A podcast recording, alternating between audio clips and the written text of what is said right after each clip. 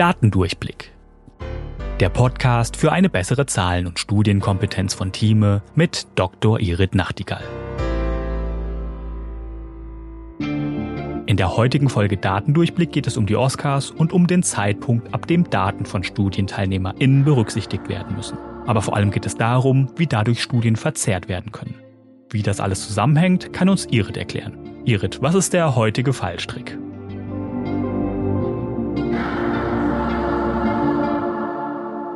Der heutige Fallstrick, der ist für mich selber ganz neu. Den habe ich gestern über einen sehr liebenswerten Kollegen kennengelernt und das ist der Immortal Time Bias. Oder er erklärt, warum Oscar-Gewinner nicht länger leben als andere Schauspieler.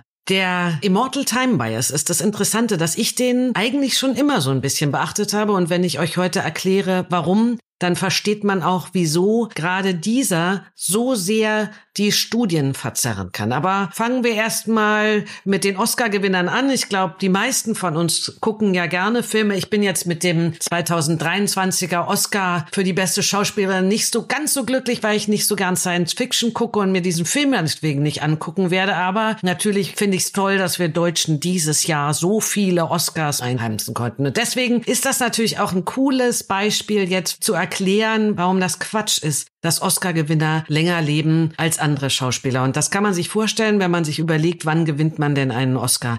Den gewinnt man ja meistens nicht, wenn man jung ist, sondern man gewinnt den erst in höherem Alter. Das heißt, zu vergleichen Oscar-Gewinner mit anderen Schauspielern ist sehr Äpfel mit Birnen vergleichen, weil ich ja das Alter da gar nicht rausrechnen kann. Das heißt, bis ich einen Oscar gewinne, bin ich ja schon mal alt. Das heißt, alle, die davor gestorben sind, sind ja raus, weil die haben ja keinen Oscar mehr gewonnen. Und das kann man eigentlich in keiner Studie vernünftig rausrechnen, wenn man solche Sorten Studien machen will. Deswegen ist das eine Studie, wo man sagen muss, ich glaube keiner Statistik, die ich nicht selber gefälscht habe kann man eigentlich nicht richtig schön machen. Aber solche Dinge gibt es natürlich auch in der Medizin. Und da kommt es eben darauf an, dass man sozusagen dieses, wann geht die Studie eigentlich los? Wenn wir uns jetzt Asthma-Patienten angucken als Beispiel. Asthma-Patienten bekommen Cortison, um ihr Überleben, um ihre Atemfunktion zu verbessern. Wenn ich jetzt bei den Asthma-Patienten den Zeitpunkt nehme, an dem sie das Asthmaspray gekriegt haben und bei den Kontrollgruppen, die das Spray nicht bekommen haben, aber den Zeitpunkt, wo das Asthma diagnostiziert worden ist, dann habe ich natürlich einen sogenannten Immortal Time Bias. Denn bei denen, die das Spray bekommen haben, die haben ja schon ein höheres Alter erreicht. Die haben schon eine Weile Asthma, wohingegen der Zeitpunkt der Asthma-Diagnose ja vorher liegt. Und dieser Zeitraum von Asthma-Diagnose bis hin zu Cortison bekommen. Das ist die Zeit, wo ja nichts passieren kann im Prinzip. Also das ist das, wo man eigentlich die Toten rausrechnen muss. Das heißt, Ihr müsst euch, wenn ihr euch Studien anguckt, ganz genau angucken, ab wann war der Einschluss? Sind die jetzt beide eingeschlossen worden vom Zeitpunkt der Asthma-Diagnose oder sind die einen eingeschlossen worden vom Zeitpunkt der Asthma-Diagnose und die anderen in dem Moment, wo sie das Cortison-Rezept gestellt bekommen haben? Dann ist es natürlich wieder mal Äpfel mit Birnen vergleichen. Und genau das sollt ihr euch angucken, wenn ihr euch Studien anguckt.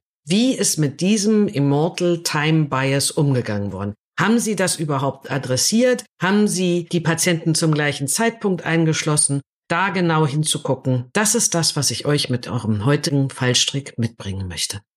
So, und für die, die sich jetzt nicht so sehr damit auskennen, wie das geht, dass man sowas findet, das findet ihr in der Methodik des Artikels. Also das ist sowieso für euch, um Daten zu verstehen, der wichtigste Teil ist erstmal die Methodik und da zu verstehen, was gemacht worden ist. Das war Datendurchblick von Thieme mit Dr. Irit Nachtigall. Ihr habt selbst Fragen zu einem der Themen oder ihr wollt verstehen, wie bestimmte Zahlen oder Studien funktionieren? Dann schreibt uns gerne an audio.thieme.de und vielleicht ist eure Frage schon bald Thema in einer der nächsten Folgen. Wenn ihr keine Folge verpassen wollt, abonniert uns auf Spotify, Apple Podcasts oder wo ihr am liebsten eure Podcasts hört. Und wenn euch der Podcast gefällt, freuen wir uns über eine 5-Sterne-Bewertung, denn Zahlen und Statistiken sind auch für uns wichtig. Datendurchblick ist eine Produktion der Georg Thieme Verlag AG. Recherche und Sprecherin für diese Folge ist Dr. Irit Nachtigall. Projektleitung Nadine Spöri, Cover Nina Jenschke und ich bin Daniel Dünchem für Moderation und Produktion. Tschüss und bis bald.